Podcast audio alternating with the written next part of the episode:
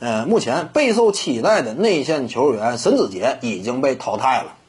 那么这个呢，呃，其实呢，我之前就讲过，那就是沈子杰这样一种球员类型呢，你说留着他在男篮阵容当中吗？我感觉这是有问题的。你要说他最终被淘汰，那么这个呢，我感觉，呃，李楠呢，他是做出了一个正确选择的，就是把他留在队内，价值确实非常有限。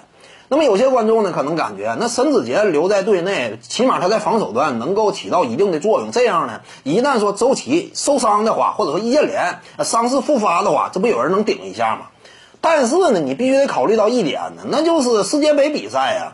你总共也没有多少场，你就是以冠军的前景来看。啊！我要冲击总冠军，那你都打不了多少场比赛，寥寥数场比赛，你说你就是呃为了这个这个出于伤病隐患的预防啊，就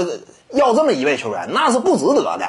呃，这像这样一种这个杯赛呢，这样一种这个呃国际大赛呢，它通常来讲呢，就是靠一名球员他的这个实力以及这样一种兼容性，你才能够在十二人大名单当中呢拥有一席之地。这毕竟不是说你征战 NBA 常规赛那么长的赛季，呃，你出于这样一种这个预防隐患，你进行一下填补，不至于。就是这种大赛呢，往往啊，呃，预防伤病隐患这个角度去权衡呢，它的权重是要低于阵容的合理性的。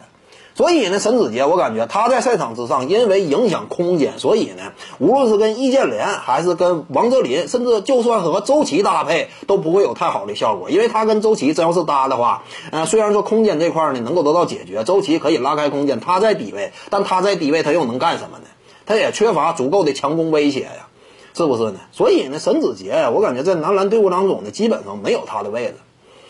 这是非常正常的。各位观众要是有兴趣呢，可以搜索徐静宇微信公众号，咱们一块儿聊体育。中南体育独到见解就是语说体育，欢迎各位光临指导。